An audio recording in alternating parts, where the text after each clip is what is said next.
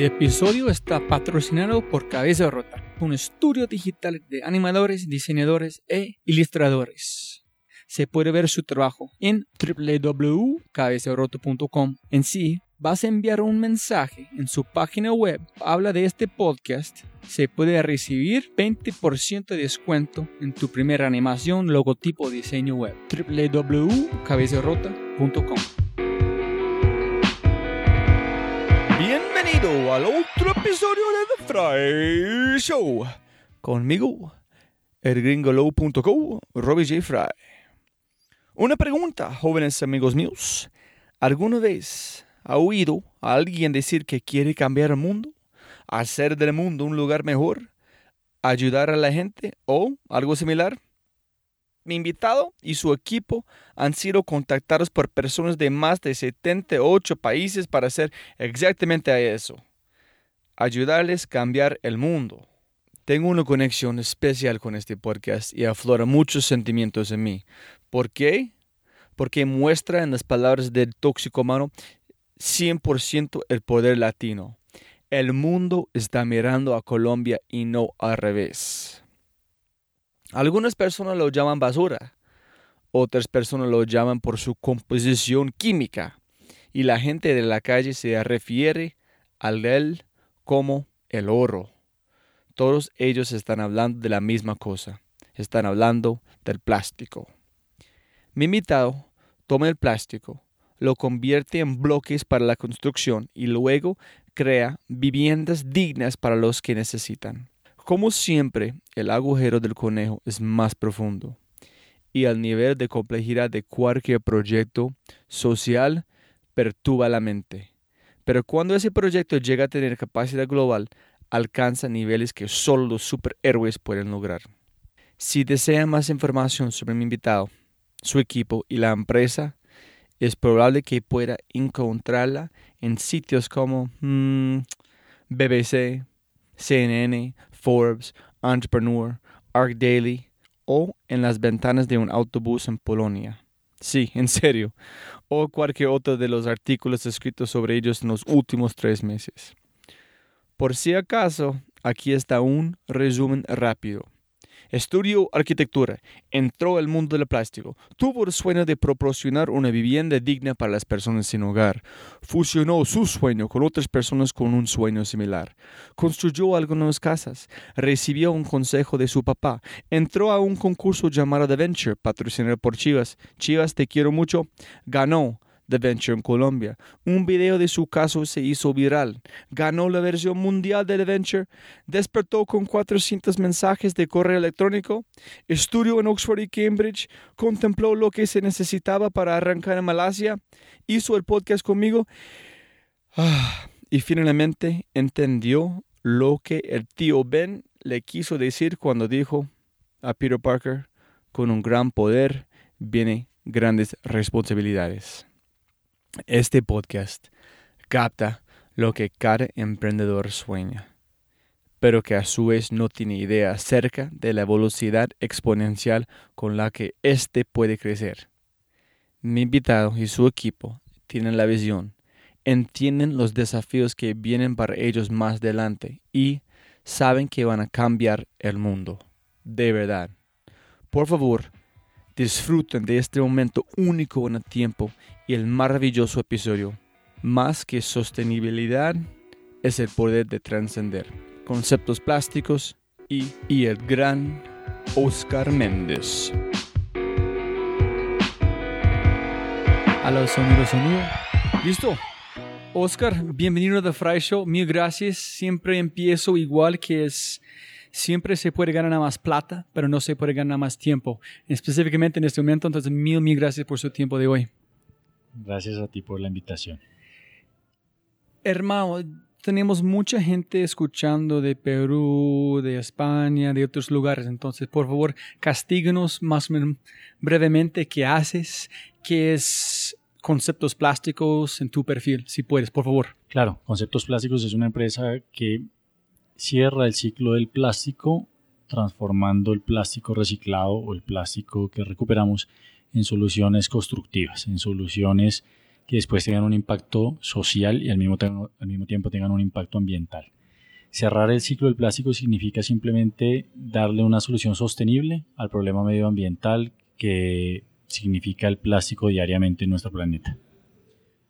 Pero que es como que yo entiendo, como haciendo un poquito de investigación, es, ustedes toman, hay, diferentes tipos de plástico, ¿no? Hay uno como que es de la botella, hay otro es que de champú, que es diferente. Ustedes convierten este un, en un proceso con un secret sauce, una salsa secreta, en, en combinan como pedacitos como Lego para armar casas para personas que son desplazados o Sí, lo que hacemos plásticos, hay muchos tipos de plástico. Digamos que si tú le ves las marcas que regulatoriamente deben tener, se dividen hasta siete, pero son mucho más de siete y cada uno tiene propiedades diferentes, por eso su existencia. Entonces también nosotros lo que hacemos es esa receta y ese mix que mencionas para poder eh, tomar las propiedades que queremos de cada uno de ellos y transformarlas en cualidades para un sistema constructivo, para los elementos que fabricamos con los que después se van a poder, a poder hacer construcciones. Yo estoy muy interesado porque todas las cosas que yo he leído sobre ustedes yo no era capaz de conectar los puntos. ¿Hace cuánto tiempo empezó la idea? ¿Cómo llegaron con el... Yo quiero saber si la idea fue primero el Lego, hacer una cosa para construir una casa modular, si fue ayudar gente, si fue inspiración arquitectura para personas que no tienen casas, si la parte plástico, ¿qué fue la primera chispa en cómo conectar los puntos? ¿Hace cuánto tiempo empezaron? es exactamente como lo has dicho, es conectar puntos. O sea, esto es una historia que tiene, digamos, dos lados. Eh, es la unión y el esfuerzo de muchos sueños, la unión con esfuerzo de muchos sueños que me iniciaron más o menos así. Mira, te voy a contar, Conceptos Plásticos empezó en el año 2010 como una iniciativa de Henry, de Cristina y de Oscar. Y los tres empezamos con una empresa brindando servicios a empresas fabricantes, a grandes empresas fabricantes de, de, productos plásticos, le brindamos unos servicios para que sus desperdicios fueran otra vez eh, inmersos en su sistema productivo. De esa ¿En qué sentido? ¿Cómo así? Por ejemplo, los desperdicios y los residuos que tenían, nosotros les hacíamos un proceso de micronización y un proceso de reducción de tamaño hasta convertirlos en polvo, por ejemplo, para que estas empresas nuevamente pudieran usarlas en la fabricación de sus productos. Entonces ya no era un residuo de la empresa, sino volvíamos a convertirlo en materia prima para que se volviera a poder usar. Pero tú tienes un perfil de arquitectura, ¿no? Sí, quiero ser arquitecto. ¿Dónde llegaron primero la chispa de reciclarlas? Esa es como una cosa mucho más científico, ingeniero de construcción. Fue más, digamos, yo soy arquitecto, pero desde que me gradué empecé a trabajar con plástico. Entonces la idea empezó a venir más por el lado plástico que arquitectónico. ¿Y por qué? ¿Por qué cambias de arquitectura? ¿Cómo llegaste a plástico? Bueno, ahí no, el cambio de la arquitectura plástico sí fue una oportunidad que se dio de empezar un negocio propio con plástico con un compañero de la universidad. Entonces así empezamos, digamos, ese viaje de, de, conocer el plástico, empezar a entender el problema del plástico reciclado, porque empezamos a trabajar fue con plástico original, a fabricar PVC. Entonces después ya miramos, pues empezamos a entender cómo reciclar PVC, empezamos a entender el problema y el impacto negativo del plástico en el medio ambiente, entonces como a preocuparnos un poco por, por estos aspectos.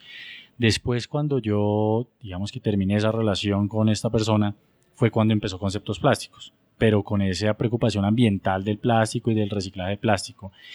Luego, eh, Cristina, que es una de las socias, eh, ella tiene un componente social fuerte, entonces ella siempre estuvo como como empujándonos a hacer, jalonándonos a hacer algo donde involucráramos más personas, algo que finalmente le diéramos, tuviéramos un impacto más positivo para la comunidad. Entonces ahí fue donde empezamos a unir esos puntos y a decir, bueno, que entonces apliquemos los conocimientos de arquitectura y lo que ya aprendimos con plástico, miremos si podemos empezar a trabajar y a generar una solución habitacional a partir de plástico reciclado. Buscamos, mm, digamos que acá en Colombia, y no habían soluciones pensadas eh, para eso en un principio y aprovechamos una maestría que de una de una maestría en gestión organizacional que ya estaba haciendo y la aprovechamos para empezar la tesis con el proyecto, con el fin de buscar recursos después. Pero en medio de esa tesis conocimos a Fernando Llanos. Entonces Fernando también es una persona, Fernando es un músico. ¿Ese es el de Yocapi? ¿Cómo. Jacopi es el sí. listo, Y Fernando venía trabajando, en ese momento venía trabajando en esa idea durante 10 años.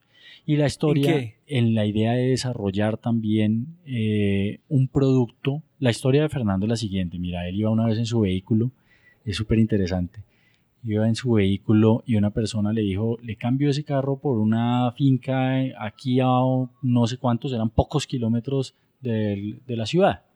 Y él dijo, ok, pero cuando esos pocos kilómetros resultaron ser una vía destapada, tenaz, y se demoró muchas horas en llegar y cuando llegó allá, dijo, acá no puedo construir una casa en materiales tradicionales, debo inventarme algo para poderla hacer en un material más, más amigable de transportar, más amigable de armar, una casa que pueda hacer yo mismo. Y empezó con ese viaje que, te digo, ahí fueron 10 años, un poco más, de esa investigación y desarrollo hasta tener un producto final. Nosotros por la tesis lo conocimos, estuvimos hablando con él y el tema pues fue, miren que sí se puede, alisten tiempo, alisten paciencia, alisten recursos, porque esto es largo y costoso. Él lo estaba apoyando una fundación, finalmente terminó la relación con la fundación, coincidencialmente y a los dos meses volvimos a hablar y nos dijo, siguen con la idea, yo ya tengo el producto listo, unámonos. Entonces, pues obviamente nos, digamos que esa curva de aprendizaje que nos tocaba tener ya la tenía él. Se hizo socio de conceptos plásticos junto con Jesús Méndez también y entramos y empezamos pues a, poner ese producto en el mercado, pensando que sí iba a ser un poco más fácil también. Pero en que siempre como la mirando la parte de enfrente se parece muy sencillo. Cuando yo veo su producto, ah, listo, es plástico para armar, armar una casa. Pero yo entiendo desde mis propias experiencias que es muy complicado. ¿Qué fue la este curva de aprendizaje que estás hablando que él pues, como por ahí, mm, le ayudó?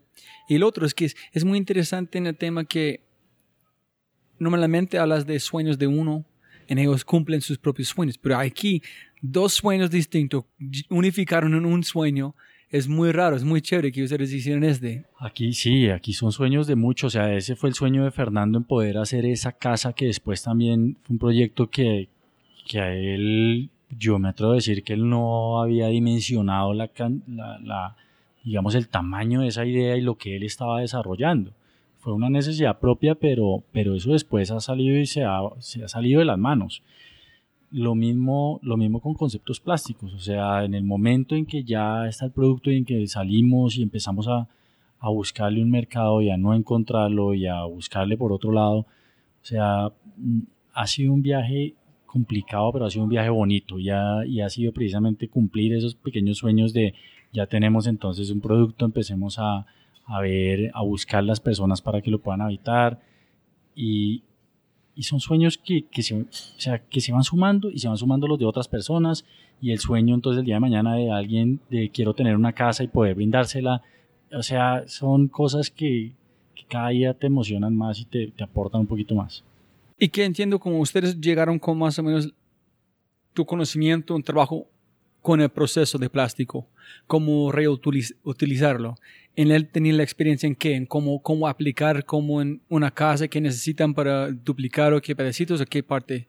En cuanto a la experiencia del plástico. Sí, como tú dijiste, él ayudó mucho con la curva de aprendizaje. Ah. Que, ¿Cómo fue su expertise? En cuanto al producto, en cuanto al producto final. Porque, pues, si tú buscas en Google eh, plástico reciclado o madera plástica o digamos algún, algunos temas en cuanto a plástico reciclado, encuentras muy poco. O sea, lo que las, digamos, lo que las grandes fábricas hacen es de pronto peletizar, que es nuevamente tomar el plástico y convertirlo en una materia prima para que nuevamente entre en el ciclo. Eh, ese creemos que es la manera de pronto más fácil de reciclar. Nosotros no reciclamos, nosotros hacemos upcycling, que es simplemente transformar estos desperdicios en algo, no en una materia prima para que después otro pueda también volver a, a, utilizar haciendo los mismos productos de siempre. Lo que nosotros hicimos fue cambiar esa manera de ver y poder tomar un residuo y convertirlo en algo tremendamente valioso socialmente. Esa fue la curva que con él digamos, tuvimos de una manera muy acelerada, que él ya venía con un producto final listo, probado, recontraprobado, con sus laboratorios, con sus cosas, entonces ya no teníamos que gastar ni tiempo, ni recursos, ni paciencia agotándonos en, en una investigación de ese tipo. Igual, también junto con él la estamos haciendo hoy en día, venimos, es, es un producto y es una empresa que está en constante evolución y en constante innovación y desarrollo, para precisamente poder hacer cada vez más eficiente las soluciones que estamos poniendo en el mercado o que estamos presentando para poder solucionar eh, problemas sociales. Eso es muy chévere porque hay un libro de Malcolm Gladwell, se llama Outliers, sobre cómo hablando de cosas de 10.000 horas que tiene que estudiar para ser un experto. Pero más el libro es que tú eres un por ejemplo, si tú quieres estudiar como cantando vallenato, vas a estudiar en un lugar normal, van a llegar a un nivel después de un cantidad de tiempo, pero vas a estudiar abajo como Carlos Vives, otra persona que han estudiado toda su vida, es, duplicando la cosa que no tiene que hacer en poder llegar más rápido. Entonces, con este, las personas no les gusta compartir sus, sus ideas, menos sus sueños, pero ustedes llegaron mucho más rápido donde tienen que llegar unificando un sueño con otra persona, compartiendo pasiones. Claro que sí. Y este pasó en qué año empezaron? Esto fue en 2013. ¿Cuándo empezaron? Sí, cuando empezamos con Fernando. No, como la maestría estudiando, cuando eh, 2010. plásticos empezó en 2010, después trabajamos 2011 y 2012, la maestría fue en 2011 y después conocimos a Fernando más o menos en 2012 o 12 o 13 y ahí ya pues hubo la fue la unión, la integración. ¿Por qué está y cómo se llama tu socia, Cristina? Sí. ¿Ustedes tuvieron en su mente que quieren hacer como casas o hogares para personas? Sí, desde, desde la tesis, esa fue la tesis. O sea, la tesis fue vivienda digna a partir de plástico reciclado.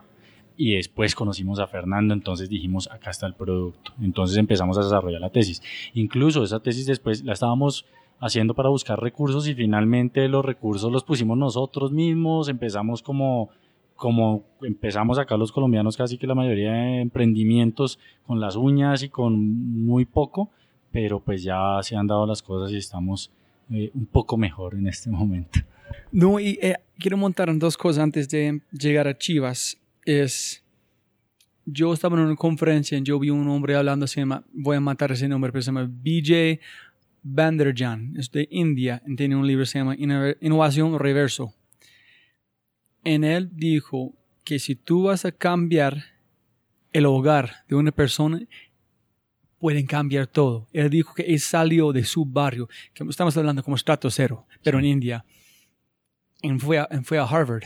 es un profesor, es un grande en el mundo de innovación, pero salió de nada. Y él dijo que las personas no piensan en la cosa social, en el tema que si tú estás en una casa que no tiene buen ambiente, si no tiene viento, si no tiene agua pasando, si no, van a enfermar.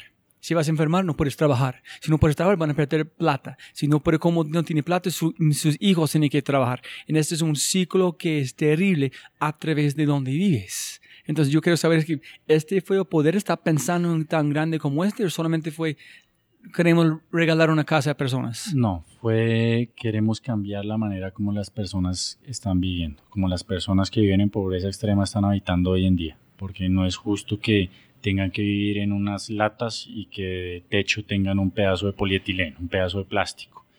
Eso es algo como tú lo acabas de decir, al cambiar esa condición de habitabilidad va a cambiar la vida completamente de esa persona y eso es lo que queremos, ni siquiera regalar las casas o ni siquiera, eh, digamos que el modelo de negocio también ha evolucionado bastante y ha cambiado eh, en absoluto, ahora hablaremos de eso, pero, pero finalmente lo que sí queremos es cambiar vidas. Yo tengo mil preguntas a este punto, voy a lanzar muy rápido unos para tú puedes pensar porque no quiero olvidar. Uno es, yo quiero pensar, no puedo imaginar qué calidad el sentimiento para ver a una persona vivir una casa que nunca tenía a través de ustedes. Yo quiero entender qué es este sentimiento que tienes cuando ves este. También quiero saber cuándo fue la primera casa que ustedes hicieron y no cuánto vale una casa, qué fue el primero en la familia entrando. ¿Viste todo? ¿Qué? Bueno, casas, la primera la primera, la casa que está instalada más antigua, está instalada en Buenaventura y es una casa que desarrolló Fernando. Eh, después la primera vivienda nosotros hicimos cuando, cuando estuvimos inyectando y probando nuestros moldes ya como conceptos plásticos. La primera vivienda está en Tenjo, que es una vivienda prototipo que tenemos. Después de eso hemos hecho algunos proyectos particulares para personas que han comprado su casa y después vino un proyecto muy interesante con el Consejo Noruego para Refugiados en una, en una población del Cauca, acá en Colombia, que fueron unos refugios para unas personas desplazadas. Mm, ese fue por un desplazamiento por violencia, se tuvieron que implantar unos refugios y entiendo que están habitados.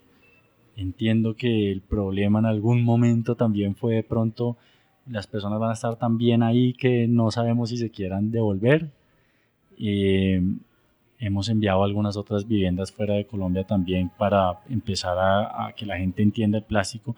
No ha sido fácil porque, como te digo, es decir una casa de plástico tiene muchas barreras. Te pone, te pone muchas barreras. ¿De gobierno barreras o de...? Eh, de ambas, sí, de gobierno también.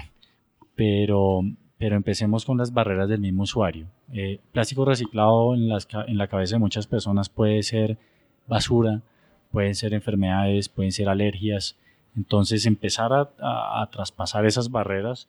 O mentales o real, que una persona tiene alergias como el producto. Barreras mentales, de, el producto me va a enfermar porque viene de la basura. Entonces, eh, o una vivienda de plástico, entonces piensan que es muy frágil, o piensan en mucha, digamos que en la cabeza de muchas personas el plástico es, lo traducen en una bolsa plástica. No piensan, por ejemplo, en una caneca de pintura o en un plástico rígido, no, el plástico mucha gente lo relaciona con una bolsa plástica, entonces cuando tú dices una casa plástica se imaginan una carpa, se imaginan un material muy débil, entonces eso ha sido como una, como una gran barrera. Pero estás hablando de barreras de la gente Sí. que van a recibir la casa Exacto. De los, o las personas van a entregarlo. de los usuarios cuando no conocen el producto. En serio, personas que no tienen casa o tienen casa terrible, ya de plástico o metal, con en general. O sea, eso es de cualquier persona, cualquier estrato, el hecho de una casa de plástico no se alcanza a dimensionar como tal. Eh, lo que pasa es que es el problema que no me la puedo imaginar. O sea, ¿cómo sería? ¿Cómo es una casa de plástico? ¿A qué te refieres con una casa de plástico? ¿Vas a juntar botellas y las botellas las vas a poner con cemento? Ya cuando ven un producto de conceptos plásticos, un bloque, es una cosa completamente diferente. Porque nosotros lo que hacemos es tomar el plástico, hacer la mezcla, derretirlo en una máquina especial, inyectarlo en unos moldes especiales y sacas un producto completamente homogéneo que funciona como un Lego y que la gente coge, mira y dice, wow, esto, esto sí es un bloque. Esto y lo tiras al piso y no le pasa nada y le pegas con un martillo y tampoco y sabes que lo puedes armar tú mismo. Entonces ahí cambia completamente la concepción. Y la, y digamos, esa expectativa de la gente de una casa de plástico o de voy a tener una casa de plástico empieza a ser muy diferente. Eh, uno de nuestros clientes mmm, ya, digamos que ha trabajado con algunas, con el mismo material, pero con una solución que no alcanza a ser similar, entregando algunas unidades habitacionales. Y ya tienen unas familias escogidas, ese es un proyecto que vamos a realizar en Cartagena y las personas están esperando a tener sus casas porque precisamente ya les han mostrado algunos videos, ya les han dicho mire lo que va a hacer, o sea, no es ni lo de antes, ni es lo que se había imaginado, es, es esto. Y, y más cuando también tenemos la oportunidad de que los usuarios participen en el proceso de construcción, hay más apropiación, hay más, empieza a generarse también un sentimiento y esa apropiación que es yo mismo hice mi casa, yo mismo construí mi casa y el día de mañana cuando yo me vaya yo mismo la puedo desarmar y me la puedo llevar. Entonces eso también empieza a generar un poquito más de, acercamiento con el usuario. Es, es como este podcast siempre está explotando mi mente en cosas. Por ejemplo, con Giancarlo, finalmente entiendo por qué digo, me encantan proyectos públicos, porque puedes construir con ellos en tiempo real, en siempre tiene un mejor producto. Pero nunca he pensado, porque siempre hay barreras de personas, oh, no voy a regalar una casa. Las personas van a como abrazarme, van a lanzarme como un ídolo en el mundo. Pero no, eso es de basura, no quiero. No tengo casa, pero no quiero una casa de basura. No, o muchas veces, por ejemplo, hemos hablado con fundaciones y las fundaciones nos han dicho, cuando nosotros regalamos casas, de pronto las venden. O de pronto las personas tienen ya una, un modo de vida y tienen unas costumbres en las que para ellos de pronto en algunos casos se ha vuelto digno vivir en esas condiciones o simplemente ya se acostumbraron y se resignaron. Entonces eso también es un poco eh, un, poco, un poco el chip que toca cambiar o familias que ya hayan sido tocadas por una fundación o familias que tengan una conciencia real de, uy, esto ser para mí. Y ahí es donde empieza esa apropiación del montaje y de ven y te involucro en, el armado y alcánzame y martilla acá y arma aquí. Y eso es lo que hace también que haya eh, más sentido de pertenencia, como ya lo dijimos. Y montando en este, una cosa muy interesante es de, en un podcast está hablando con un hombre que se llama Jonathan Tarur, tiene una empresa en Barranquilla de desarrollo de software, son gurús en este, pero todos sus clientes son de los Estados Unidos. ¿Por qué? Porque la gente de acá no quiere ah, como pagar por experiencia de usuario, porque en botones a la izquierda o a la derecha, porque es un color al otro. En que yo aprendí con él, dijo en, también con una empresa de design, con un podcast con Daniel Just de, Service Design, es un, tiene que educar sus clientes. En al mismo tiempo, tú tienes que aprender sus clientes. Es una colaboración que pasa entre los dos. En mucha gente con cosas sociales solamente piensan, tengo una cosa, ellos no tienen, voy a regalar, ellos van a aceptar. Pero no es. No, y nosotros, y aún, aún, aún peor nuestro caso, nuestro usuario no es nuestro cliente. Entonces, tenemos unos clientes y tenemos otros usuarios. O sea, cada vez nos han puesto como, cada vez nos toca hacer lluvia de ideas para ver cómo empezamos a afrontar cada, cada caso. Obviamente ah, tenemos usuarios clientes que compran una vivienda y la quieren para su finca y van, la instalan y allá pasan fin de semana o allá viven. Pero finalmente digamos que el, el, el feeling, lo que, o sea, lo que nos mueve y lo que queremos es poder darle oportunidades de vivienda a gente que no las tiene. ¿Y qué tenemos que hacer para eso? Empezar a buscar arriba o empezar a buscar en otros lados llámese gobierno, llámese fundaciones, ONGs o empresas por responsabilidad social empresarial hace unos meses cuando empezamos, o hace un par de años cuando empezamos. Precisamente ese es el modelo que ha venido cambiando y eso es lo que hemos venido diciendo como que bueno, pero que si el problema es venderlas, si el problema es buscar estos clientes, porque el impacto, pues hemos vendido y hemos hecho proyectos, pero no con el impacto que queremos, o sea, queremos tener un impacto grande. Entonces empezamos a mirar para atrás y a decir, ¿a quién más? o cómo más hacemos. Entonces, ¿por qué no involucramos las marcas que están usando el plástico? O sea, si el problema es el plástico y el problema es reciclar el plástico, ¿quién está poniendo el plástico en el mercado? ¿Quién lo está fabricando? ¿Quién está haciendo el plástico original? ¿Y por qué no entonces entre todos empezamos a generar una conciencia y empezamos a cerrar el ciclo, que es lo que nosotros hacemos ahora, con la excusa de poder buscar quién se responsabilice por ese plástico para que finalmente, gracias a conceptos plásticos, otras personas puedan tener una vivienda finalmente. Y eso ha gustado bastante. Es como colaboración total, desde el primer parte hasta el último. Un modelo completamente colaborativo y donde integramos una, una larga cadena del plástico en una solución que impacte realmente. Tres preguntas pienso que tengo, pues, posiblemente es dos. Uno es, hay muchos mitos en personas, a veces pasan, pero dicen, no voy a regalar gente pobre plata o otra cosa porque ellos no van a como apreciarlo. Ese es uno. Yo quiero saber qué han pasado, qué han identificado o encontrado con este. Número dos es, si yo voy a comprar, yo estoy pensando en una finca con su casa de su material, pero yo estoy pensando, si yo tengo esta casa, el ego mío, porque mucha gente hablan de ellos mismos, no hablan de otra gente porque el ego, yo quiero poder mostrar a la gente, mira, yo tengo una casa con reciclado, está apoyando el ambiente. También para mí es cool porque tú eres arquitecto. Pero la gente que están viviendo son pobres, ellos están muy felices que están teniendo una casa de como cosas reciclados o solamente están felices que tienen una casa. Que, ¿Cómo están ellos disfrutando de su casa? ¿Sí? ¿Como una persona que tiene mucha plata o la gente que... bueno, esa está un poco...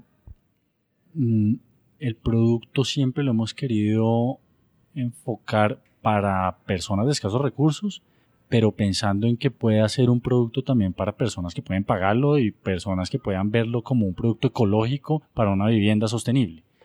Entonces, mm, digamos que no somos tan conocidos y el producto no está tan conocido para que esa persona de escasos recursos se dé cuenta que personas de estratos altos ya la están usando y la tienen. En ese momento va a haber todavía un sentimiento mayor de felicidad porque no van a pensar, ok, yo no tengo dinero y pues recibí una casa de plástico reciclado por eso mismo de pronto, o porque era económica o porque cualquier cosa pues económicos económicos tampoco somos. Hay soluciones prefabricadas con otras condiciones y otras calidades, pues más económicas.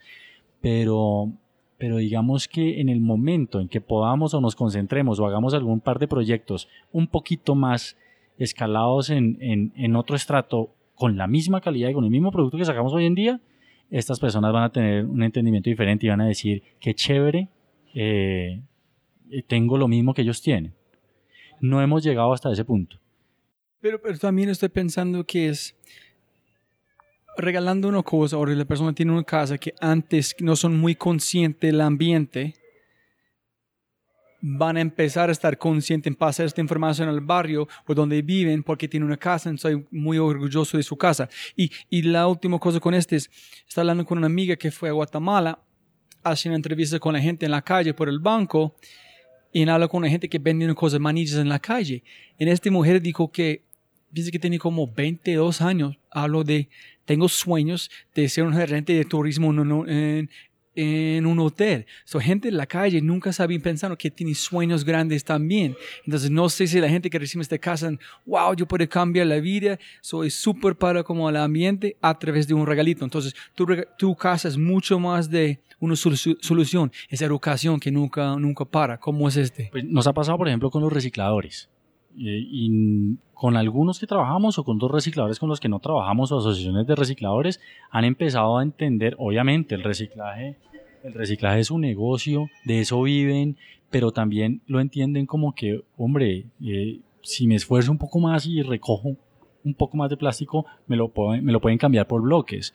O yo mismo puedo hacer, eh, limpiar un poco más, por decirlo de alguna manera, limpiar de plástico un poco más y voy a empezar a recibir los insumos para tener mi propia vivienda. Ahora, otra cosa interesante es que Conceptos Plásticos usa plásticos que realmente son de difícil disposición. Me explico. Una botella, cuando tú compras una gaseosa, eh, esta botella ya tiene un mercado, porque el PET tiene un muy buen mercado con un buen precio, el reciclado la recoge porque es oro la tapa de la gaseosa, lo mismo, es un polipropileno que también tiene un mercado, también te lo pagan bien, pero hay ciertos tipos de empaques que sí tienen una difícil disposición final. Entonces la gente generalmente no hay una manera correcta de disponerlos y esos son los que van a vertedero o van a incineración. Te hablo por ejemplo de un paquete de snacks, un paquete de papas que tiene una capa de polietileno, una capa de polipropileno, una capa de aluminio. Eso no se puede separar, el reciclado no te recoge eso. Entonces cuando tú empiezas a decir, podemos usar este tipo de plástico, podemos usar multilayers, podemos usar empaques que combinan varios tipos de plástico, varios tipos de productos. Eso empieza a ser muy interesante porque entonces para tanto para el reciclador como para la gente dice, ok, es algo que finalmente sí va a llegar al vertedero, entonces sí estamos desviando, sí estamos colaborando y el reciclador puede empezar a recoger empaques que antes no reciclaban porque ahora tienen un valor. Y ¿Puedes explicar a la gente aquí cómo los recicladores de, de, plástico? Yo conozco porque es una de las razones que estoy tan enamorado con Colombia. Siempre, he dicho, como he dicho, contado esa historia que un día estaba en Cedritos, un aguacero, 147, bajé la boceta, y yo fue como recicladora, fue un hombre en dos, dos niños, en un aguacero frío, pero riendo, feliz. Y dije, ¿cómo es posible? que es porque están trabajando para mí de este mundo es, wow, este país es espectacular. O sea, gente allá tan orgulloso solamente de trabajar, este puede inspirarme en mi día a día.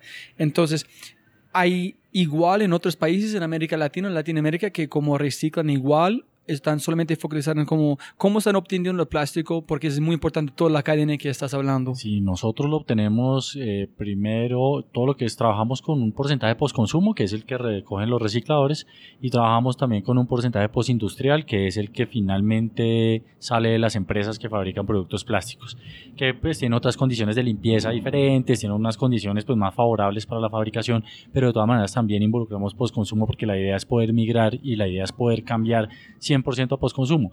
Lo que pasa es que, como lo has dicho, no hay, de pronto no hay una cultura del reciclaje ni en Colombia ni casi, me atrevo a decir que casi que en ningún país de Latinoamérica. Entonces, eh, los plásticos no son tan de buena calidad, vienen muy contaminados porque las personas acá se toman un yogur y el vaso se va con todo y residuos de yogur. Eh, obviamente empieza a oler mal, obviamente empieza a traer vectores, insectos, o sea, es, es una cultura que hay que empezar a cambiar en toda Latinoamérica y en gran parte de Asia. Nos hemos dado cuenta que, que somos eh, unos medio analfabetas en cuanto a reciclaje y completamente analfabetas en cuanto a tipos de plástico. Entonces, que alguien... ¿Cómo así? Mira, lo, eh, como hablamos al principio, hay muchos tipos de plástico, pero si tú sales y le preguntas a alguien en la calle cuál es, qué productos de polietileno, qué productos de polipropileno, qué productos de PET, qué productos de poliestireno, no tienen ni idea. ¿Qué idioma está hablando? ¿Viste? Entonces, precisamente, y esos son productos. Yo te puedo decir, en ese mismo idioma te puedo decir, el polietileno es una bolsa de plástico, una bolsa. El polipropileno es una tapa de gaseosa. El poliestireno es un cubierto desechable. Eh, se me olvidó qué otro, Hasta a mí mismo se me olvidan también. El PET es la botella de la gaseosa. Y de champú, en detergente. Champú también, polietileno de soplado. Ahora, entre polietilenos hay polietileno de soplado, polietileno de alta, polietileno de baja densidad. O sea, eso es lo que también la gente tiene que empezar a entender. Yo creo que nuestro fin también es que la gente sea consciente de qué producto se está usando, de cómo va a disponer luego del, empaque de su producto. Que cuando compres un champú digas, este champú lo puedo disponer fácilmente eh, porque va para vivienda. Mientras que hay otro tipo de productos que realmente el empaque es un problema y cuando tú lo coges de la góndola vas a decir, ¿dónde voy a disponer finalmente este producto cuando lo termine de usar? Entonces eso empieza a ser también digamos que es algo de lo que queremos generar una conciencia donde la gente sea pues, consciente, valga la redundancia, de qué está cogiendo, qué está comprando, qué está escogiendo y qué impacto y qué huella va a dejar después de usarlo. Montando en esa idea, es a veces empiezas una cosa con una cosa en mente. Y después de este bola de nieve y empieza a mover, en este momento hay mil cosas, literalmente, que nunca he pensado de esta cadena que está pensando. Educación de casa, educación de personas que tienen mucha plata, personas que no saben qué tipo de plástico. Es en, el mundo. En, en estamos jóvenes amigos míos escuchando que muchos emprendedores pasan muchos años luchando, haciendo cosas para llegar o para tener un éxito. En sus momentos, tus sueños, tus ambiciones para tener un éxito ustedes casi lograron un éxito más grande que puedes imaginar noche a día. Y yo quiero saber, explícanos sobre el venture, todo el proceso, cómo fue ganar en la parte mundial contra todos, un colombiano ganando todo, qué fue la emoción cuando nos llamaron todo. Yo quiero saber todos los detalles y hay una gran diferencia entre emoción y miedo. Miedo es una cosa que no quiere hacer. Emoción es casi igual al sentimiento, pero es para no sé qué van a pasar. En, pero nuestro, caso, en nuestro caso, emoción fue antes de ganar y miedo fue después de haber ganado. ¿En serio? Es algo así, y ya te explico por qué. Dinos, para empezar con The Venture, y después hasta el Mundial, en donde estamos ahorita con, ¿cuándo? ¿10 mil correos? ¿Cuándo están recibiendo? Ya vamos a llegar a los 10 mil, sí. ¿De 78 países? Eh, no, estos 10 mil correos Mm, son de personas muy interesadas, pero eh, hicimos algún barrido cuando íbamos como por la mitad y hay propuestas, precisamente intereses y propuestas de 68, 68 países. Imagínense, personas de todo el mundo llamando a Colombia, solucionar nuestros problemas, no Colombia buscando qué es tan chévere allá, no, ellos están buscando Colombia. Exactamente, eso Entonces, sí nos proceso. Esto comenzó así, teníamos nuestro producto, eh, abrieron una convocatoria y en algún momento mi padre me dijo, ah, mira una convocatoria de Chivas, ¿por qué no se inscriben? ¿Quién dijo? Mi padre. ¿En serio? Sí.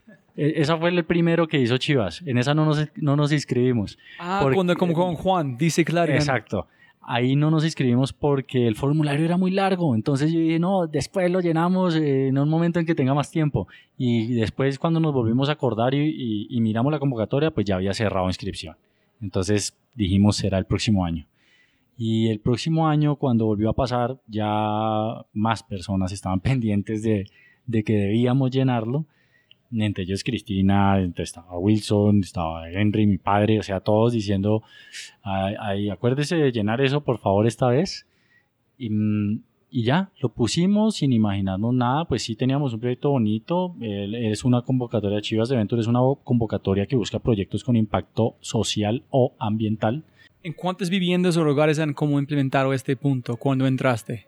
Ahí íbamos más o menos en, en, metros, para ponerte en metros cuadrados, íbamos más o menos en 1500 metros cuadrados construidos. ¿Hasta cuando entraste? Sí, cuando nos inscribimos. Eso fue, eso fue en diciembre del año pasado. En, en noviembre o diciembre del año, en noviembre creo. Del Cerrar año abrir de ojos. Entonces, sí, todo esto ha sido una velocidad exponencial. Ahí nos llamaron en diciembre y nos dijeron, eh, son finalistas para Colombia, entonces tienes que presentarte, no recuerdo el día de enero, y hacer una exposición de tu proyecto. Era la primera vez que hacíamos una exposición, no teníamos ni idea de, de un pitch, no teníamos ni idea de cómo hablar, ni idea de nada, y dijeron, tienes, no sé si eran siete o cinco minutos, y e hicimos una presentación en la que llegamos allá a hablar como locos, a explicar todo, a pasar diapositiva por diapositiva, imágenes, mucha foto, diciendo, bueno, vamos a ver cómo nos va. Eh, ahí habían empresas que sí tenían experiencia en eso y nos dimos cuenta en ese momento porque cuando veíamos otras presentaciones dijimos, uy, aquí hay, hay mucho nivel y hay muy, se, se la exponen muy bien. En cómo ¿Cómo te sentiste en ese momento? ¿Pensaste con la competencia que iban a ganar? ¿O pensaste, este fue un fracaso? No, no, no, no, no, no, no lo sabíamos. Lo único que nos daba esperanzas era que cumplíamos con ambos impactos, con el ambiental y el social. Entonces eso nos daba un poquito de seguridad, que decíamos, bueno, de pronto ganamos porque tenemos ambos, pero en ningún momento con seguridad. Luego, ese mismo día, dijeron, ustedes representan a Colombia ahí fue bien. Después venía, eso fue en enero, después en marzo venía un proceso de aceleración en... Pero ganaste. Sí. ¿Cómo sintieron cuando ellos llamaron tu nombre? Eh, fue, yo creo que fue como una palmada en la espalda para el trabajo que venía haciendo conceptos plásticos. Ahí fue, ahí fue el hecho de pararse y decir, algo estamos haciendo bien. O sea, porque nosotros venimos muy uno cuando se mete en un proyecto empieza a ver solo el proyecto, a respirar el proyecto, a pensar en el proyecto y todo ese proyecto y piensas que, que vas bien y que vas por un buen camino, pero cuando quedas elegido, cuando quedas elegido en algo así y, con gente que sabe que, o sea, con un jurado que ha visto muchos proyectos, entonces tú dices, ok, sí, sí estamos en lo correcto. Porque es innovador, porque es un producto innovador, un material innovador, eh, ahora un modelo de negocio innovador, entonces como uno piensa que lo está haciendo bien, pero es una palmada en la espada, es decir, continúa. Entonces continuamos. Tuvimos en marzo una aceleración en Oxford en emprendimiento social. Entonces Chivas llevó a los 27 países a Oxford a que estudiáramos eh, un poco más de una semana. ¿En serio? En emprendimiento social. ¿En qué tal? ¿Cómo fue? Excelente, excelente además porque el ambiente con los otros 26 concursantes fue lo mejor. O sea, ahora son 26 amigos más en, eh, en, la agenda del teléfono, en 26 países diferentes, con 26 proyectos sociales brutales todos. Entonces, eh, eso es una cosa que también empieza a abrir mucha puerta y empieza uno a aprender de experiencias de otros eh, que funcionan muy bien y que, que te ponen también en otro lugar. Después de esa aceleración, bueno, habíamos participado también en otro concurso de Unilever. Entonces, después de esa, de esa aceleración, tuvimos otra, esta vez en Cambridge, y esta vez acerca de liderazgo sostenible. Entonces yo creo que ahí también las dos aceleraciones fueron las que hicieron que conceptos plásticos evolucionara a lo que es hoy. Y entonces con estas dos aceleraciones ustedes menos de la gente que estaba rodeando aprendieron bastante para llevar su nivel de cómo capacitar a otro nivel? Claro. ¿En qué sentido? ¿Qué aprendieron? Porque tú allá ya tienes unas sesiones uno a uno con personas de, de mucha experiencia y personas que entienden, personas que finalmente entienden el concepto de lo que quiere hacer nuestra empresa de una manera diferente. Entonces, si yo aquí le hablo porque nos ha pasado con algunos gerentes de sostenibilidad de grandes empresas y les hablamos y les exponemos nuestro caso, a veces no nos entienden o a veces no nos damos a entender de la manera como queremos, como mostrar el proyecto tal como, como la realidad de que, como la realidad que en serio necesitamos un cambio real en el mundo y que en serio necesitamos cambiar nuestras costumbres, necesitamos cambiar nuestras actitudes y necesitamos empezar a tener un poco más de conciencia en nuestros consumos o de cómo disponemos o de cómo hacemos. Entonces, mm, eso en, algunos casos no, no, no se ha logrado asimilar muy bien allá tú estás hablando con personas que ya entendieron este problema de la sostenibilidad desde hace años, que ya están trabajando hace años haciendo soluciones y haciendo cosas buenas y cosas nuevas. Entonces, cuando veían el proyecto de conceptos plásticos, nos daban consejos y nos daban, pues, eh, nos mostraban caminos y rutas muy interesantes eh, en un pensamiento europeo, por decirlo de esa manera. Entonces ahí empezaba también otra, otra nueva etapa de, bueno, y ahora cómo volteamos esto para el pensamiento latinoamericano, y ahora cómo podemos hacer esto interesante para que las empresas en Colombia también nos empiecen a, a, a oír un poco más. Esas aceleraciones fueron increíbles para eso. O sea, sí pusieron a conceptos plásticos en otro, en otro nivel de conocimiento y también fueron más palmadas en la espalda, porque nosotros veníamos con esas ideas también y las veníamos trabajando acá entre los socios y diciendo deberíamos de pronto mirar esto o de pronto por este otro lado o no sé. Pero entonces allá al exponerlo, al hablar con expertos, al estar en workshops o al estar en clases donde tú estás oyendo y estás diciendo, ok, voy por buen camino, eso también te da confianza. Y una de las cosas más importantes también para un emprendimiento de este tipo que ya podemos decir que es un emprendimiento casi social, es, es eso, es tener una confianza, es creer en el proyecto y en poder entender que sí la vas a sacar adelante. Una pregunta con este es pensando que posiblemente es conectando unos puntos que cuando estaba hablando con Diego de OMIFI, dijeron que tratando de vender su producto por casi un año, en fue, no fue antes de hablar con otro cliente posible que despertó la potencial adentro de su empresa. Ellos no pueden ver en el espejo el potencial que ellos tenían. Solamente tenía un sueño en estar golpeando en puertas. Pero otra persona despertó la potencia adentro de ellos. ¿Este pasó con ustedes o no? Claro que sí. Y pasó allá en Oxford cuando llegamos los 27 concursantes. Eh, nosotros entrábamos a algún sitio y lo primero que nos decían, pues obviamente veníamos con todo el equipo de Chivas y éramos los emprendedores de Chivas, pero muchas personas se acercaban y decían, felicitaciones, ustedes están cambiando el mundo. Entonces esas son cosas que uno no ve y que uno no se levanta por la mañana o no hace una lluvia de ideas con los socios y se sienta a almorzar diciendo, hagamos una lluvia de ideas para ver qué se nos ocurre para cambiar el mundo. Obviamente no pero son cosas que han venido pasando y es esa confianza de la que te hablo que uno empieza a decir, hombre, como que lo que estoy haciendo sí funciona, o sí puede funcionar, o tiene un potencial de, de, de pronto, y es que hasta me da miedo decirlo, de cambiar un poco el mundo, y de cambiar un poco personas, y de cambiar un poco mentalidades. Entonces, eso es lo que, lo que sí agradecemos eternamente a, a Chivas por darnos esa, más que el premio y más que cualquier otra cosa de, de lo que ha pasado, es eso, es la confianza en podernos abrir los ojos a que el problema que estamos solucionando es un problema global y a decirnos, tienen una solución global y pueden poner la solución global globalmente. O sea, tienen las herramientas para hacerlo, entonces simplemente, pues adelante. No sé si has pensado, pero en ese momento, todos los emprendedores sociales, cualquier persona, cuando preguntan a ellos, ¿qué quieres decir? Cambia el mundo, cambia el mundo. Ustedes actualmente tienes un producto que puede cambiar el mundo. Esa es la primera persona con quien he hablado que tiene una cosa que es mundial. A unos que, que un montón de gente en cualquier momento es diferente. Pero ustedes tienen un producto, si buscan cambiar el mundo, esta es una de las cosas. Esta puede ser, sí. estamos haciendo, estamos construyendo una red. Una red, eh, hace unos días ah, estábamos en una charla donde decíamos, donde me dijeron que parecería chévere hablar del poder de las redes y yo dije, claro que sí, porque eso es lo que estamos haciendo.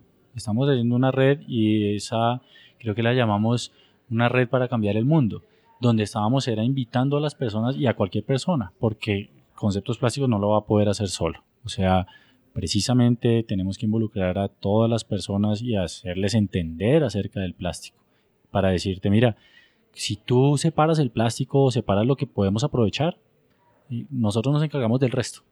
Nosotros le decimos a las empresas grandes, eh, apóyenos con esto, estamos cerrando el ciclo, eh, estamos generando soluciones y otra persona se puede beneficiar. Entonces casi que podemos decir, con la sencilla tarea que tú separes tus residuos en tu casa y los dispongas adecuadamente en algún sitio, nosotros podemos darle vivienda a otras personas. O sea, el problema del, del déficit, de la falta de vivienda, el déficit habitacional o la falta de vivienda digna, la pobreza extrema, lo podemos solucionar todos con tareas tan sencillas como esa. Entonces esa es la red que queremos construir, esa es la red en la que estamos concentrados hoy en día, eso es lo que queremos hacer para que finalmente podamos hacerlo entre todos. Mira, eh, con el 2%, tenemos que usar solo el 2% del plástico del planeta para poder acabar con el déficit habitacional de Latinoamérica, no de Colombia, de Latinoamérica. Y eso, se puede, y eso se puede hacer solo en 10 años.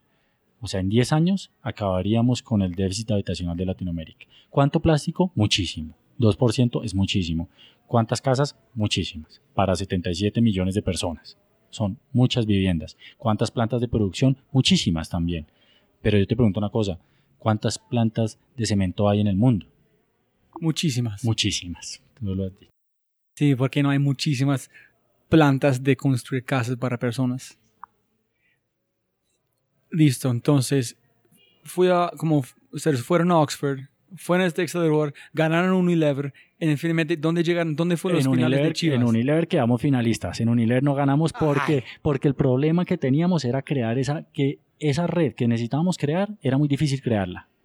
Y juntar a esos actores del, del que produce el plástico, del que hace el empaque, del que usa el empaque con su marca y el usuario, era una red muy complicada y por eso no ganamos. Finalmente, después de tres meses, tuvimos la final en Nueva York de, de Venture de Chivas donde llegamos los 26 y el segundo día de estar allá, el tercer día, no recuerdo, escogieron 12. El siguiente día escogieron 5. Estábamos dentro de esos 5 y ahí ya estaba, digamos que ahí yo ya estaba feliz, contento y ya me sentía que había pues realizado un muy buen trabajo y que Conceptos Plásticos estaba posicionada con una muy buena idea que ahora teníamos que empezar a trabajar más. Pero en la final, eh, cuando empezaron a llamar el quinto puesto, eh, el cuarto puesto, el tercer puesto, yo decía, carajo. Y después dijeron, Oscar, ven aquí que tú pasas. Entonces yo dije, quedé segundo. Cuando dijeron Kenny, ven que salen los dos al tiempo. Entonces, otra vez como que la, era una emoción tremenda, tremenda.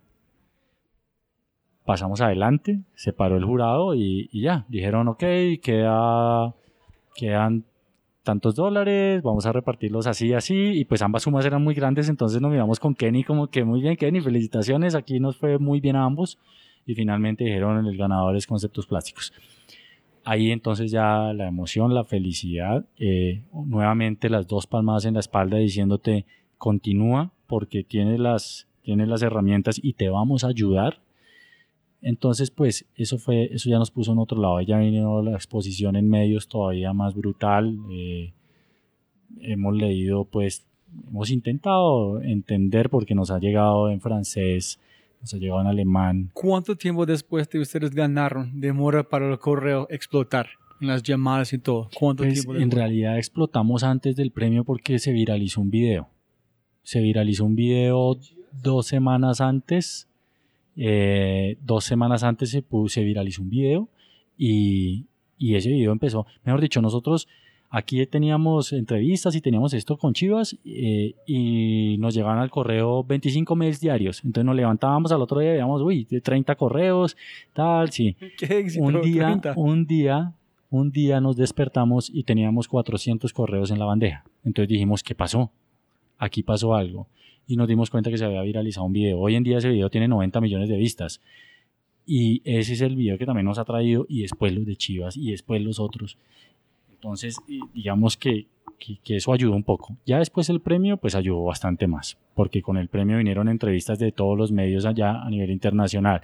Entonces el UK of Post, creo que se llama, eh, CNN, BBC, eh, Forbes, Si tú eres en Forbes, Entrepreneur y mi favorito, Arc Daily. Ellos Ah, pusieron también. Arc Daily para un arquitecto es como, wow, si tú eres allá, uy. también, también salimos allí en Ardeli, México, y entonces eh, digamos que, que eso también ha sido muy agradable, sentir como ese apoyo, ese reconocimiento. Y antes cuando nos preguntaban, ¿y no hay nada parecido en el mundo? Pues decíamos, no, no sabemos. Pues hemos buscado en Google y no hemos encontrado nada parecido, pero alguien debe estar haciendo algo similar en algún país del mundo. Pero finalmente ya cuando vemos que hay tanto país con interés y que las llamadas que recibimos y te suena el celular y tú dices este número, ¿de dónde será y de quién es? Eh, sí, realmente ahora nos podemos dar el lujo de decir, parece que no había nada así en el mundo. Yo quiero montar este muy rápido para la persona escuchando en América Latina y los colombianos que hay una aplicación se llama Typic. Eh, Margarita en su equipo en, um, en Medellín lanzaron una aplicación para poner como fuentes o textos en fotos, como Instagram, pero con textos. En lanzaron en Medellín. Y fue destacado, fue número uno, fue grande, grande. Y tuvimos una conversación, decir, ¿Qué pasaría si tú trataste de lanzar este en los Estados Unidos? No estamos hablando que posiblemente nunca van a hacerlo porque van a sentir la competencia. Ay, no, es, es Instagram, no podemos hacerlo. Es, es una cosa tan loco. Pero ¿por qué estaba en Colombia? No pensando en otro lugar, solamente hicieron porque alguien fue un éxito. ¿Tú piensas lo mismo pasó porque ustedes están en Colombia pensando solamente en el problema solucionar y no en el miedo de fracasar? ¿Lograron? Al inicio fue así, al inicio era un problema en Colombia, aquí pues eh, la pobreza acá, la falta de vivienda en Colombia, entonces siempre pensamos localmente.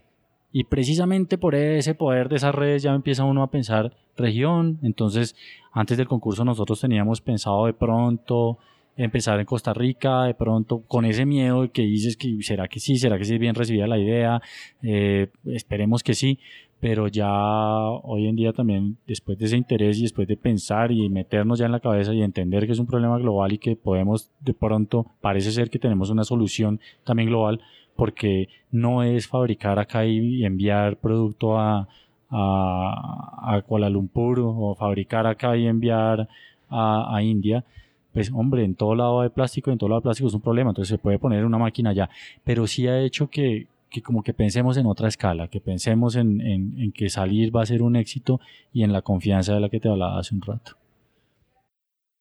Wow. Quiero saber como cuando cuando estoy cuando lo ves se parece que tu mente está en otro en otra parte pensando en qué está pasando también tú, con tu compañero y yo quiero saber ¿Cuándo empezaste? ¿Qué está pensando? Yo quiero lograr este. En este momento, ¿qué está pensando? En exactamente este momento para su empresa, ¿qué está pensando? ¿En cómo, en qué pensaste antes? Cuando empezamos, pensábamos, eh, incluso uno de, las, de los objetivos de esa tesis, cuando empezamos a hacer la tesis, era, no sabíamos si poner reducir el déficit habitacional o mitigar el déficit habitacional, no sabíamos qué palabra usar para poder decir vamos a hacer algunas viviendas acá en Colombia. Eh, después, cuando empezamos con el, con el concurso en Chivas aquí localmente, también dijimos el mismo problema, pero ¿qué ponemos? ponemos? Mostramos el problema, pero después decir qué queremos hacer. Vivienda, plástico. sí, y queríamos acabar con el problema, pero no podíamos salir diciendo queremos acabar con la pobreza extrema de Colombia o queremos acabar con... No, eh, empezamos en una escala muy pequeña realmente pensando en un problema local, en un problema muy, muy de una escala Colombia y si te digo muy de una escala aquí Bogotá y su región rural nomás. Eh, hoy en día ha cambiado esto bastante y hoy en día estamos precisamente trabajando y organizando absolutamente todo para poder tener un impacto global y para poder yo creo que seguimos con el miedo de decir, seguimos diciendo que reducir o mitigar el déficit habitacional, pero si hacemos una red muy grande, podemos decir que vamos a acabar con el déficit habitacional y que todos podemos en serio eh, no mitigar ni reducir, sino finalmente terminar con la falta de vivienda. Y para terminar con ese de, con el ritmo en el momento que ustedes tienen, ¿cómo te sienten en este momento con me imagino está pensando cuando estaba investigando Hijo de madre, ¿qué van a hacer ahorita? Ahorita es planta, qué tamaño de planta, dónde más van a cómo obtener materiales, qué van a hacer, cuánto... Otra pregunta, qué pena que mente está moviendo. Hay un tema que siempre me gusta hablar, es, hay un arte de decir no. Es un arte de cualquier emprendedor que tiene que decir. Tiene que decir no a cosas para hacer las cosas que están mejorando tu vida, en qué quieres su norte. Pero ustedes están en otro nivel de no en este momento. ¿Cómo están procesando todos como las preguntas. Oye, creemos cuatro casas acá, puedes trabajar con esta escuela. ¿Cómo están midiendo quién de impacto, de impacto para ustedes en, en, las redes sociales? ¿Qué están, ¿Cómo estás seleccionando? ¿Qué haces? ¿En qué son los próximos pasos? Bueno, todo el modelo de negocio, como te contaba ahora, cambió. Eh, pero no puede cambiar radicalmente. Entonces seguimos trabajando con esa venta de viviendas a, personas particulares, seguimos trabajando con esa búsqueda de empresas por responsabilidad social empresarial, seguimos atendiendo estas empresas, seguimos atendiendo y buscando fundaciones y hablando con fundaciones para que finalmente podamos entre todos eh, empezar a, ofrecer nuestras soluciones. Hemos ampliado un poco al, el modelo en cuanto a tráiganos plástico y nosotros les devolvemos bloques les transformamos Mm, hemos, eh, el portafolio de conceptos plásticos ahora, por ejemplo, con las empresas grandes de plástico, no es yo te certifico tu correcta disposición final, porque no queremos volvernos el solucionador del problema para la empresa, sino lo que queremos hacer es yo te certifico, pero te devuelvo tu material convertido en casas. Ellos son parte de la solución, no están un, otra solución. tienen que ser parte de la solución, obligatoriamente. Y es el modelo al que queremos cambiar, el modelo al que finalmente podamos trabajar con las personas y con el ciudadano, pero patrocinados por estas grandes marcas. O sea, todo lo que nos cueste enseñarle a las personas y disponer de algunos puntos para que estas personas vayan y dispongan sus residuos, tiene que estar patrocinado por empresas productoras, transformadoras y usuarias de plástico. No solo esas, ¿no? Cualquier otra empresa y nos han llamado empresas de transporte, nos han llamado empresas de energía eléctrica, nos han llamado otro tipo de empresas que nada tienen que ver con el sector plástico a decir queremos participar en ese proyecto o qué solución nos puede brindar para que nosotros podamos entrar a ese proyecto. Eso es algo en lo que estamos trabajando ya hace unos meses, incluso hemos visitado e invitado acá iniciativas muy buenas a nivel Latinoamérica para que vengan y entiendan, iniciativas que tienen más experiencia en este rubro, que es el que también nos falta y el que también queremos ya tener esa curva de aprendizaje, podernos saltar esa curva de aprendizaje, traer, alguien, traer una buena práctica aquí que nos ponga esa pieza que nos hace falta para llegarle directamente al, ciudadano. Mm, y poder finalmente entonces devolverles a todas estas empresas eh, un producto que con el que ellos pueden posicionar mejor su marca, hacer que las personas quieran esa marca, porque están teniendo un impacto social. O sea, yo pienso que cuando hablábamos hace unos años de responsabilidad social empresarial, que ya migró a la sostenibilidad, pensamos que tenemos que ya estar un poquito más adelante y no hablar de sostenibilidad, sino de trascendencia. Entonces, no simplemente, seamos, no simplemente seamos sostenibles, sino empecemos ya a dejar algo más. Empecemos a, a, traer beneficios, tanto sociales como ambientales, porque los necesitamos, ya, ya es hora. Sí, no, eso es muy chévere, porque es, ya lograron un reto que es sostenible. Tienen que buscar otro reto que es imposible. Es como trascender. Trascender la gente. Uno, listos, están sostenibles, tenemos que trascender la gente a otro nivel de educación, empresa a otro nivel de como sostenibilidad. No más normal sostenible, tenemos que cambiar de la palabra, la definición que es sostenible. Exactamente, o sea, no es, además que sí, si buscamos, si hoy en día que ya necesitamos otro, otro planeta y medio y estamos felices porque llegamos a la sostenibilidad, pues estamos fregados porque, porque estamos mal.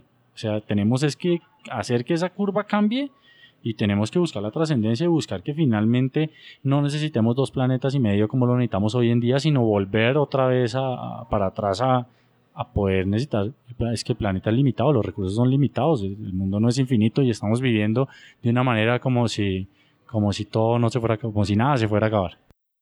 Yo estaba hablando con un hombre se llama Jairo Nieto, no pienso que dijo la palabra es complejidad convergente, que es como un juego de ajedrez que tiene reglas, tiene las fichas, no son muchas, pero la, la, la manera para mover la capacidad de juegos es, es infinito. No, entonces, que se parece que ustedes llegaron a otro nivel de jugar que están haciendo. Las fichas mueven diferente, puedes combinar en cualquier combinación distinto, puedes eliminar uno, quitar un otro, sacrificar otro. Claro, hemos hablado, mira, en nuestro proyecto hemos hablado ya con unas, con unas marcas de plástico. Ah, que eso es interesante, porque finalmente cuando Unilever nos dijo, eh, tienen que hacer, tienen que juntar muchos actores, es muy difícil en el momento, una semana después de haber ganado Chivas, ya teníamos esa cadena sin haber hecho ni una sola llamada. O sea, las empresas que necesitábamos llegaron a nosotros y se acercaron y golpearon y dijeron, hola, ¿qué es lo que ustedes están haciendo? Entonces nos sentamos con varias de estas empresas a explicarles y así les estamos haciendo esto. Y, e incluso hay empresas que son competencia entre ellas y dicen, no nos importa, queremos estar ahí. O sea, ah, mejor si nos juntamos todos y mejor si todos empezamos a dar una solución.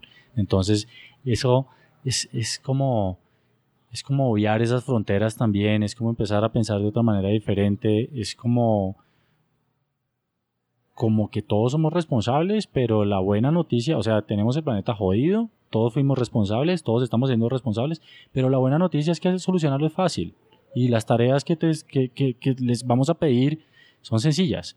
Entonces, simplemente el cambio está en nosotros, la solución está en nosotros. Y no sé si tú contestaste cómo está filtrando toda la información.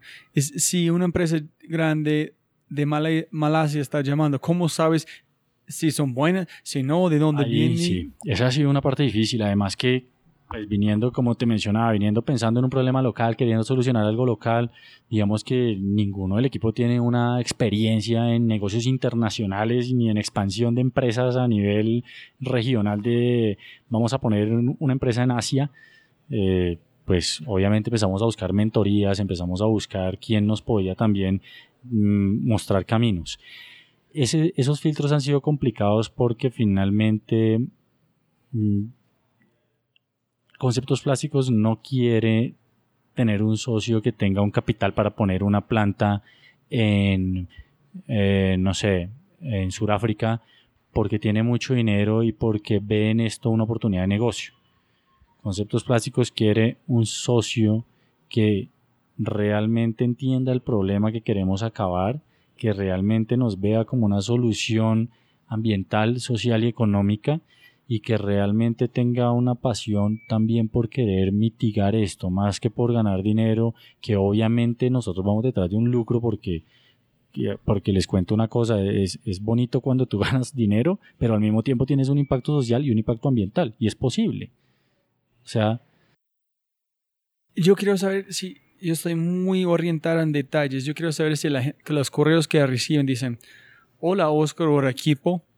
Si yo voy a escribir, si yo soy una empresa como este, voy a escribir un correo que dice, hola Oscar, yo he visto que han hecho, está muy conectado, tengo esta cantidad de plata, puede cómo mejorar la cantidad de este tipo de vidas, voy a volar de este país, podemos reunir la próxima semana. Dime, gracias, punto. Ahora gente, hola Oscar, estamos interesados, llámanos. ¿Qué es la, ¿Cómo filtran las conversaciones? ¿En qué dice la gente? Mira, hay, hay correos, los de, mira, hay correos de quiero ser voluntario, hay correos de quiero aportar en algo gratis, hay correos de tengo 60 años de experiencia en ingeniería mecánica, quiero trabajar con ustedes gratuitamente para poderles eh, ofrecer algo de lo que yo sé. Eh, hay correos de a dónde te llevo el plástico, hay correos de quiero una casa para mi finca, hay correos, miles de correos de cuánto vale una casa. Eh, hay correos de somos esta empresa y queremos viajar a Colombia a conocer la planta de producción y hablar con ustedes acerca de negocios. Hay otros que dicen somos emprendedores sociales, no tenemos recurso, pero queremos replicar tu idea en nuestro país. Esos son algunos de los que más cuidado le ponemos porque, porque así empezamos nosotros. Eh, y hay otros también de emprendedores sociales grandes o de fundaciones grandes que también dicen qué hay que hacer, cómo te traemos o cómo hacemos para. ¿Qué mueve la fibra para ustedes para contestar los correos? La social, que realmente veamos que sí buscan un impacto, no solo el impacto económico, sino que hay algo detrás. regalan números, porque para mí, oh, sí, con nuestra fundación podemos cambiar muchas vidas, pero yo estoy pensando, es un negocio que ayuda a gente, pero siempre es un negocio principal. Yo voy a decir, podemos ayudar 20 mil personas en un cantidad de tiempo con estos recursos y podemos hacerlo en este momento. Sí, o sea, es, un poco, eh, cuando hablamos de, de, replicar una fábrica como la de conceptos plásticos, empieza a ser diferente, muy, difíciles muchas cosas. Por ejemplo, mm, entender, eh, ya que hemos hablado tanto de Malasia, entenda, entendamos en Malasia primero, ¿se recicla? ¿No se recicla? ¿Qué pasa con el plástico? Cuando tú lo usas, ¿hay recicladores también que van por la calle recogiendo? ¿O hay grandes empresas que recogen el plástico o lo están incinerando? O primero hay que entender muy bien cuál es la dinámica del plástico como tal en el sitio de implantación. Falta vivienda en todo lado. Entonces, digamos que ese no es un ítem que nos va a preocupar porque las casas y personas sin casas y homeless y todo esto eh, en cualquier sitio. Entonces, primero entender muy bien la dinámica del plástico y después de eso entender el impacto. ¿Qué tipo, o sea, qué tamaño de planta requieres? ¿Cuántas casas queremos fabricar al mes? ¿Cuál es el déficit habitacional del país? ¿Está el gobierno incentivando o apoyando proyectos de este tipo? Y si no, entonces ya sabemos más o menos, ah, ok, son 20 casas al mes, o, o, si es posible recoger mil toneladas al mes de plástico o no, para cuántas casas, y empezar como al revés. Por ejemplo, acá en Bogotá, se envían a, al vertedero 650 toneladas de plástico al día. Y nosotros ¿En cuántas, ¿En cuántas toneladas necesita para una casa? seis. O sea, hoy en día enviamos 100 viviendas diarias a Doña Juana. 100 viviendas diarias. Entonces, e- eso es lo que empieza a ser complicado. Y la planta de producción que nosotros tenemos es una planta, pro- una planta de producción que hoy en día tiene una capacidad de 20 viviendas y precisamente gracias a Chivas vamos a ampliarla a una capacidad de producción de 50 viviendas mes, que son 300 toneladas. Si tú comparas 650 que se envían al día con 300 que vamos a usar al mes, no es nada. Entonces, la gran porcentaje de las casas van a la como landfill, van a la basura. Sí, desgraciadamente. Eso es lo que toca- tenemos que cambiar. Listo, estás tratando hacer las De matemáticas, asimilarlo. pero cada vez la ecuación está como creciendo con la parte de investigación que está haciendo que entonces tiene que confiar mucho en la otra gente, no voz a voz, decir este man está muy bueno, este mujer es espectacular, porque no puede ser todo solita, ¿no? Sí, claro que sí. Va a ser un muy buen equipo, una red. Wow, hay mil cosas, listo. Antes de llegar a las últimas preguntas, quiero saber qué han pasado el mejor momento en toda esta aventura, este punto para vos.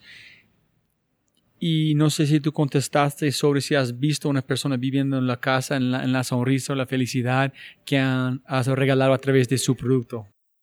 Sí, mm, eh, algunas de las personas que es, pues es realmente emocionante. O sea, yo creo que esa es, esa es la felicidad y ese es el, el motor de pronto que, que tenemos. Eh, ver la sonrisa de un niño cuando abre la puerta es, es, una cosa, es una cosa impresionante y esa es de las cosas más bonitas. Yo creo que eso es lo más gratificante, más que cualquier otra cosa, eso es lo más gratificante para conceptos plásticos.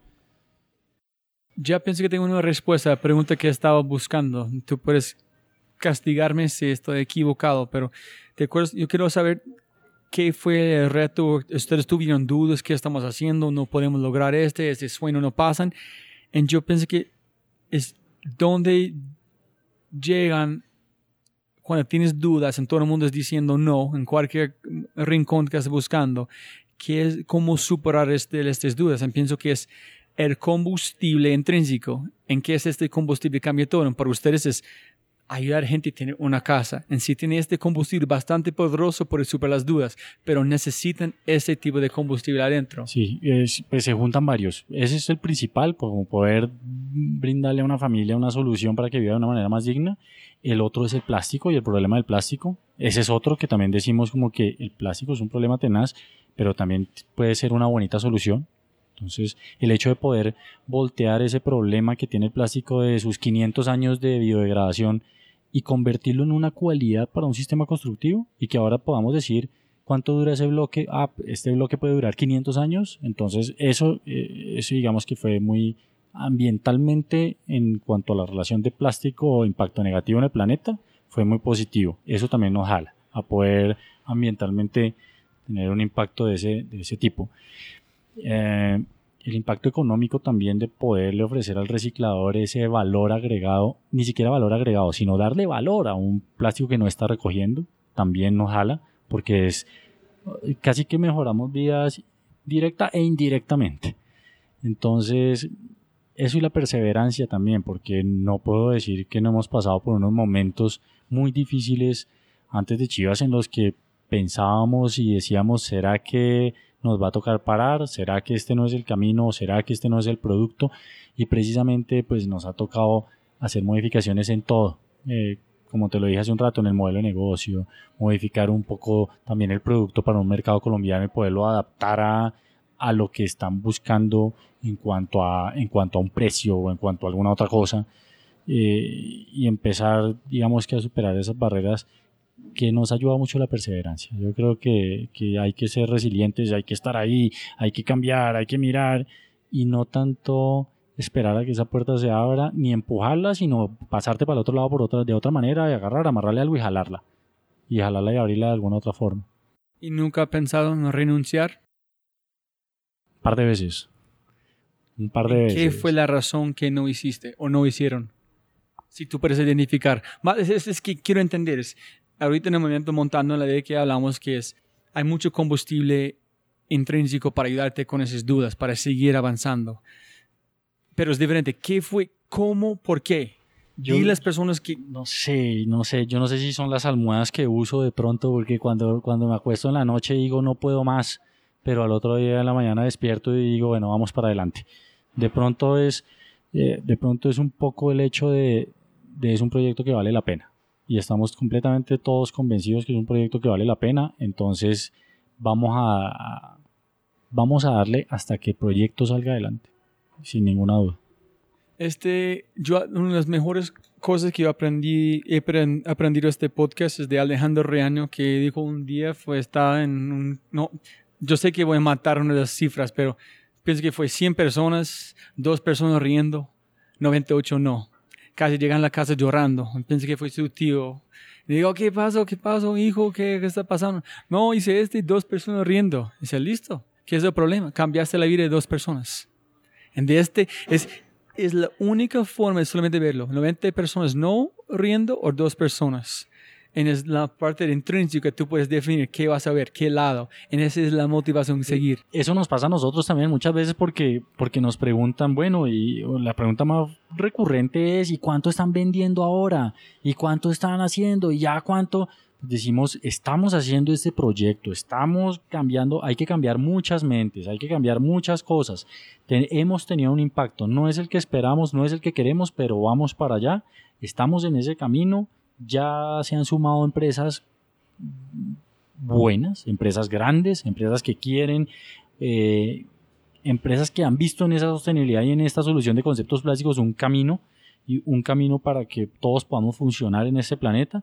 Entonces, eh, ¿y cuánto has vendido? Hombre, pues sí, estamos vendiendo y, somos sostenibles económicamente y la capacidad de producción está hoy en día, pues tenemos las ventas de este y el siguiente mes copadas y estamos con, pasando cotizaciones y con proyectos de mucho interés.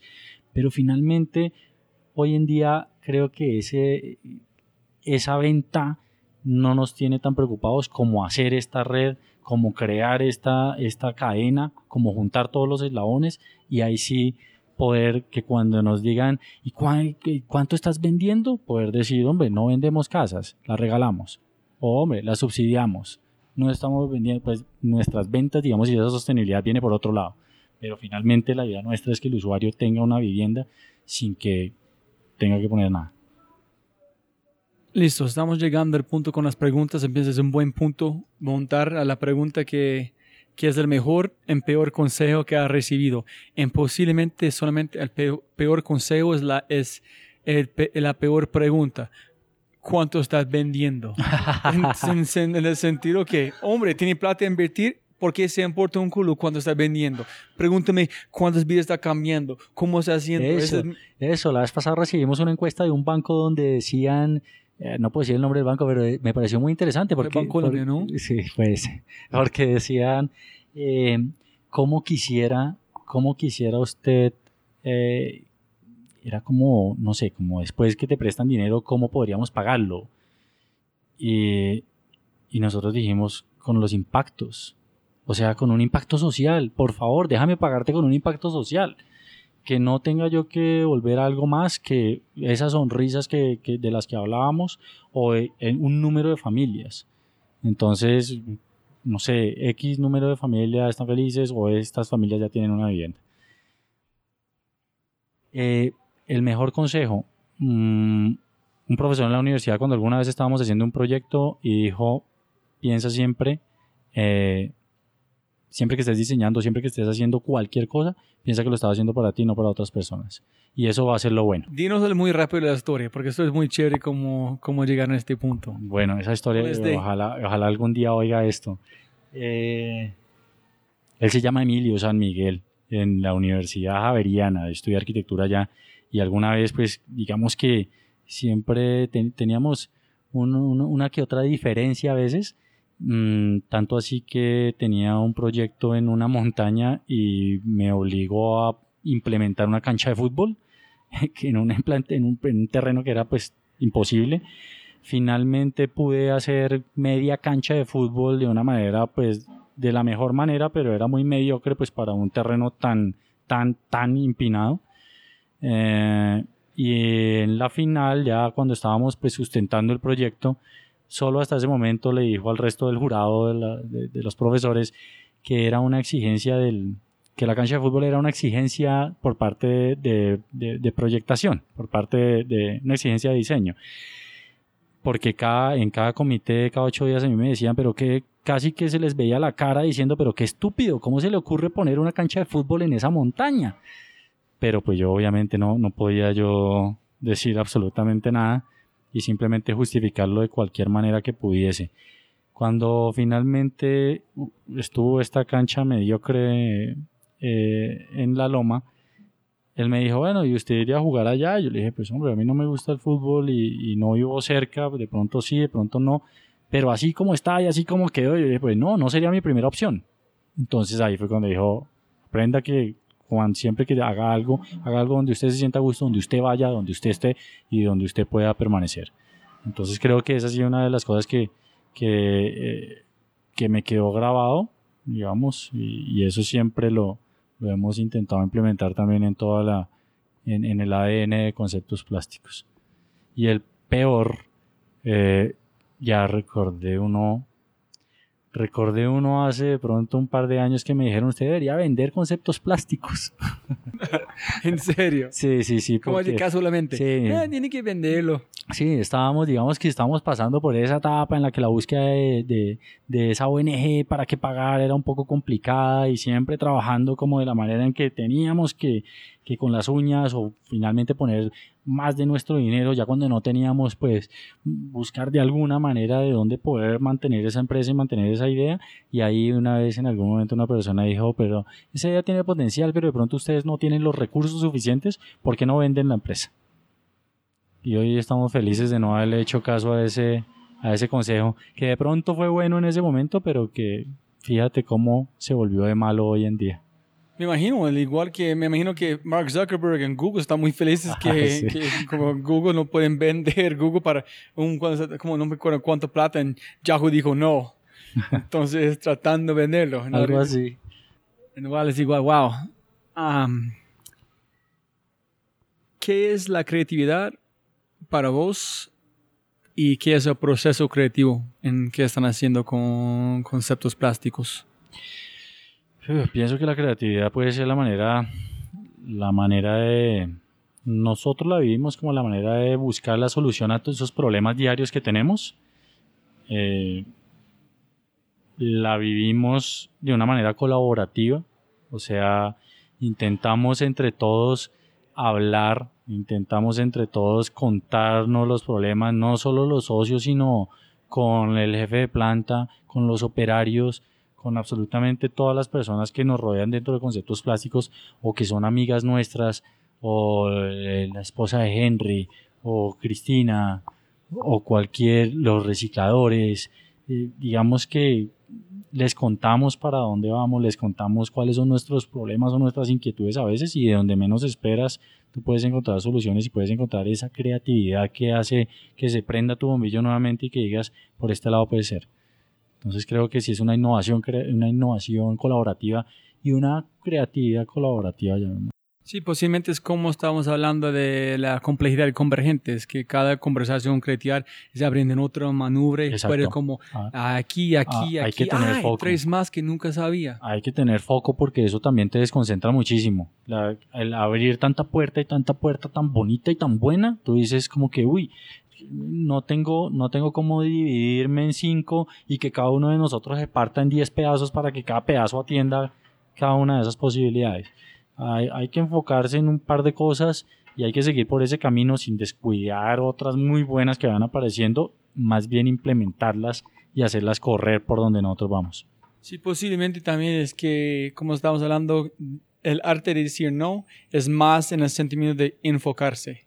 Si tú estás enfocando en una cosa, no tienes que preocupar de ese no porque no hay otras opciones. Pero si estás recibiendo ofertas, tienes que aprender cómo decir no antes de focalizar. de- después de ese miedo de haber ganado, empezó el trabajo de, ok, ahora buscar maquinaria, ampliar la capacidad de producción, buscar bodega, buscar otro sitio de trabajo porque necesitamos un espacio más grande, buscar esto. Y mientras estamos haciendo todo este trabajo, pues las invitaciones, ah, también hay mucho correo de, te invitamos a que hables acerca de tu innovación en Chipre, te invitamos a que vengas y hables o seas jurado de una convocatoria de emprendimiento en Austria, te invitamos a todo eso, es lo que desafortunadamente le hemos tenido que decir, no, no, no es posible y, y precisamente retomando la primera frase que dijiste de esta agradable conversación y es la falta de tiempo. El tiempo es el activo más importante y hay que saber cómo aprovecharlo de la mejor manera porque, porque es algo que con toda la plata del mundo no vas a poder comprar y sí te va a hacer falta, segurísimo. Sí, he estado escuchando en otros como personas grandes en los Estados Unidos que son muy populares. En, un hombre que respeto mucho dijo que cuando hago una cosa, yo hago todo y yo hago 100%. En otros, no hago nada. Entonces, digo, si yo, yo digo, por seis meses voy a aceptar cualquier charla que ellos van a pagarme para invitarme, que me gustan, voy a hacerlo. O yo voy a decir no a todos. No es imposible. Es, por ejemplo, yo si más o menos uso la misma ropa todo el tiempo, porque no quiero pensar en qué usar. Entonces, la misma cosa. Van a decir sí o no a todos. Es mucho más fácil de validar cada uno por su ese. No voy a hacer todo si tiene impacto social o voy a decir no, sin embargo. Eh, tienes razón. Eh, así es como también toca filtrar muchas veces, eh, digamos que ese tipo de, intereses, invitaciones o incluso negocios y también tienes que decir, debo medirlo de alguna otra manera, no debo medirlo económicamente, en algunos otros momentos tocará medirlo económicamente en otro toca medirlo socialmente o en otro ambientalmente, en otras muy buenas propuestas también nos ponen a pensar con, no sé, eh, eh, soluciones o cuando nos invitan a que hagamos parte de algo con lo que de pronto no estamos muy de acuerdo, ahí también podemos decir es una exposición muy buena, vamos a tener una buena visibilidad, pero, pero no vamos con esa misma idea. Entonces también muchas veces hay que hay que tener un foco, hay que concentrarse y hay que saber a quién decirle que sí. Y montando en este, si puedes escoger cualquier superpoder para Oscar, Oscar, ¿qué, qué superpoder van a escoger? Creo que el de la persuasión. ¿Sí? Sí, sí, sí, sí, porque... Mm, Pero exactamente cómo, qué, en a qué magnitud y por qué. Yo no sé, voy a, voy, voy a responderte la persuasión, no con las personas, porque digamos que finalmente nuestro trabajo es generar esa conciencia y que las personas entiendan y ahí no hay necesidad del poder de la persuasión.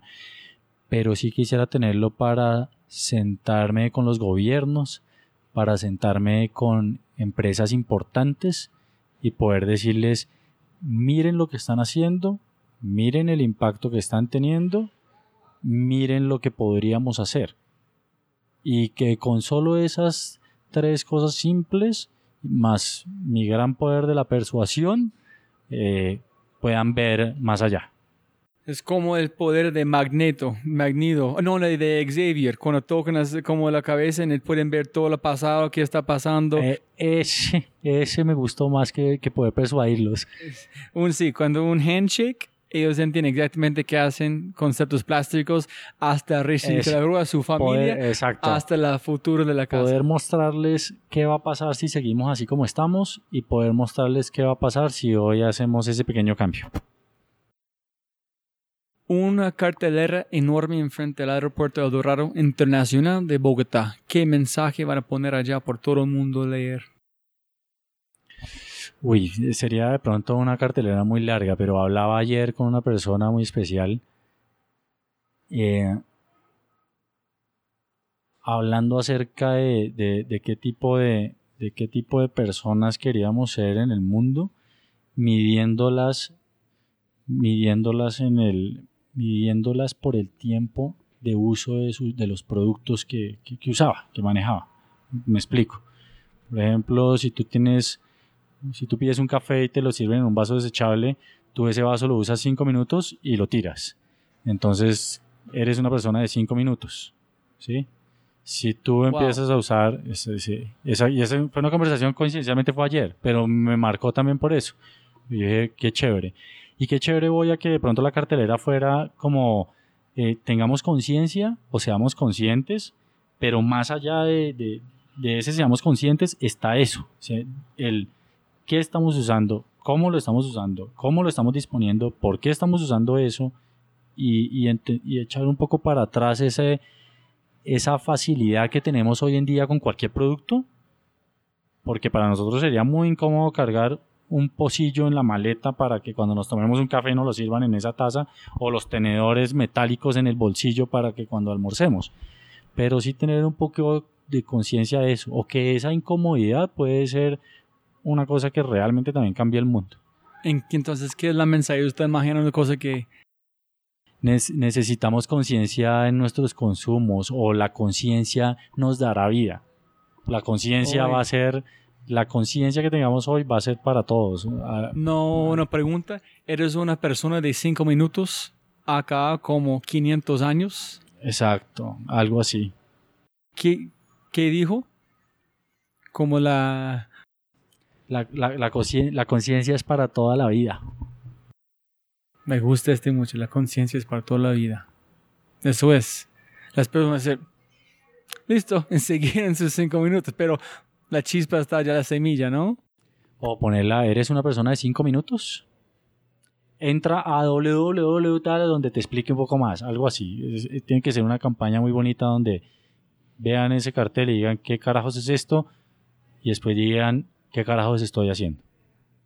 Eso es complicado, porque la gente no quiere pensar como ese, porque demora como energía, literalmente de su cabeza, tiene que pensar en otras personas, no el ego tiene que quitar por un momento, es, es complicado. ¿no? Eh, que yo aprendí de esta conversación con, contigo es el, el mundo social es mucho, mucho más complejo que las personas piensan. Yo nunca pensaba este es de la parte sociológico, de psicología, de la cadena, de todas las personas conectando, la colaboración, es, es como un que- tribu. Es que uno piensa, uno piensa de una manera muy diferente. Lo, lo que te comentaba acerca de la de un usuario que haya sido tocado por una fundación es por eso, porque si tú llegas y le das una vivienda, fácilmente la pueden vender. Y como, es, como las nuestras son desarmables y se las llevan y las arman en otro lado, pues la venden, siguen viviendo en, su- en su choza y se beben el dinero con lo que la vendieron. O sea, hay que también hay que también tener y buscar, es que cada vez es esa bola de nieve que decías, o sea, cada vez es una cosa más y una cosa más y una cosa más y se va agrandando, pero, pero eso es lo bonito también, sería muy aburrido que solucionáramos el problema ya, listo, encontramos la solución, pasemos a, ¿qué más hacemos? Pero así de esta manera empieza a ser un poco interesante la vida. Y casi la última pregunta que es, ¿qué es éxito para vos? ¿En quién es exitoso en tu opinión? ¿O exitosa?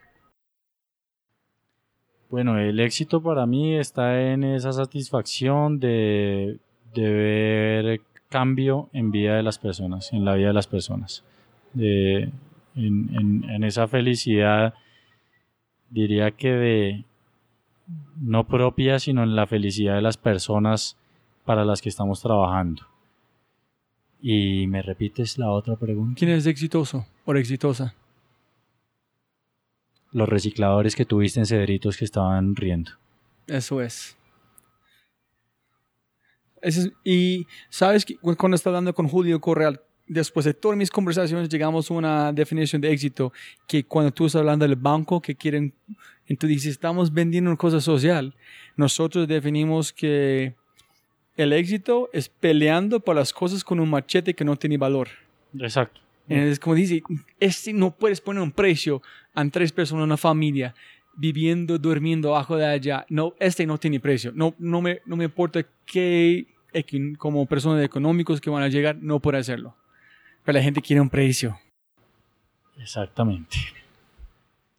Y la última cosa, como Oscar, es, ¿tienes consejos? ¿Quieres como dejar un mensaje a la gente escuchando antes de terminamos la conversación? ¿Una cosa más para decir que olvidamos decir? Sí, iba a decir no quiero sonar repetitivo, pero sí, realmente sí quiero sonar repetitivo. Eh, Uno veces más importante para entrar a la mente tiene que repetir. tengamos conciencia de los productos que usamos. Dispongamos bien de nuestros productos, por favor. Eh, estamos en un mundo muy consumista y, y, y finalmente están poniendo productos, están poniendo productos en nuestras manos. Entonces, que esos productos tengan una larga duración, que un teléfono celular no nos dure solo un año, que porque bueno, ahí serías una persona de un año. Pero el vaso haz el ejercicio de promediarte, haz el ejercicio de usar de mirar qué estás usando todos los días y decir cuánto dura en tus manos y qué uso estás teniendo y poder decir en la noche, uy, hoy fui una persona de, eh, promediando de más o menos 15 minutos.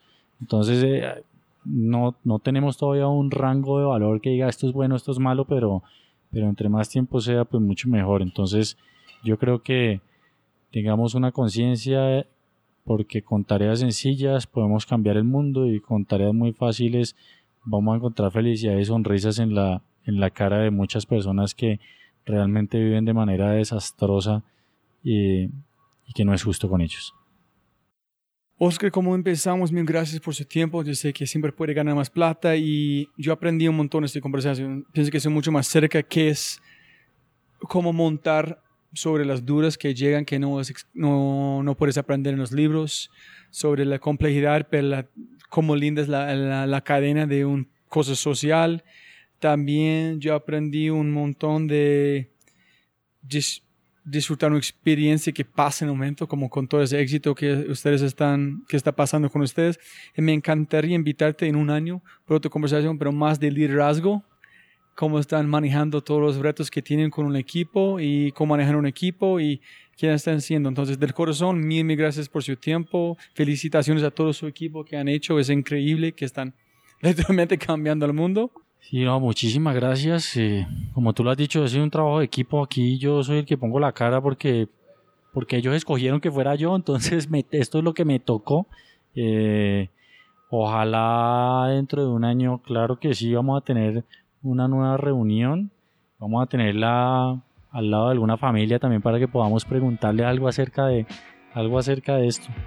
Y pues nada, ¿no? muchas gracias a ti por la invitación y por, y por tu tiempo también. Listo, en el próximo vez vamos a hacer la conversación en una casa de, de ustedes. Vale, gracias. Este episodio está patrocinado por Cabeza Rota, un estudio digital de animadores, diseñadores e ilustradores. Se puede ver su trabajo en www.cabezarota.com. En sí, vas a enviar un mensaje en su página web. Habla de este podcast se puede recibir 20% de descuento en tu primera animación, logotipo, diseño web. www.cabezarrota.com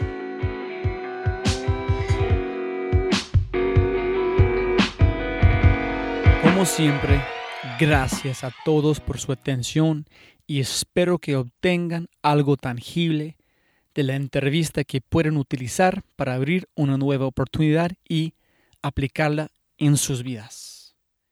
Si les ha gustado lo que han oído y desean acceder a todas las personas mencionadas, los links, las notas y las herramientas, por favor, vayan a www.thefryshow.com. Y jóvenes amigos míos, mil, mil gracias, abrazos grandes y hasta el próximo episodio. Yo soy elgringolo.com y este fue otro episodio de The Fry Show.